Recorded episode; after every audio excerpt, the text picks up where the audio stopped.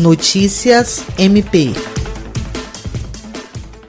Por videoconferência, a Procuradora-Geral de Justiça do Ministério Público do Estado do Acre, Cátia Rejane de Araújo Rodrigues, se reuniu nesta terça-feira, 31 de março, com os promotores de justiça Fernando Henrique Santos Terra, Osimar da Silva Sales Júnior, Pauliane Mesa Barba Sanches, Juliana Barbosa Hoff, Hildon Maximiano Pérez Neto, Vanderlei Batista Cerqueira, Leonardo Honorato Santos e Iverson Rodrigo Monteiro Bueno.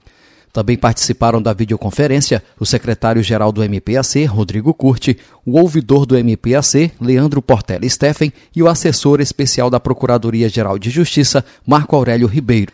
A reunião foi para deliberar sobre os encaminhamentos e a atuação do MPAC na região do Juruá, tendo em vista o aumento do número de casos de Covid-19 no estado, incluindo a ocorrência de transmissões em duas cidades do interior, que são Porto Acre e Acrelândia.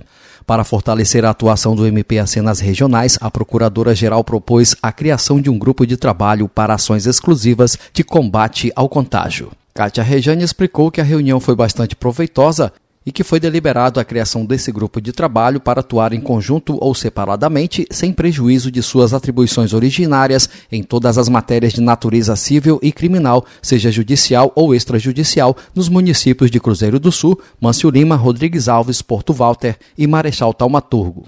Jean Oliveira, Agência de Notícias do Ministério Público do Estado do Acre.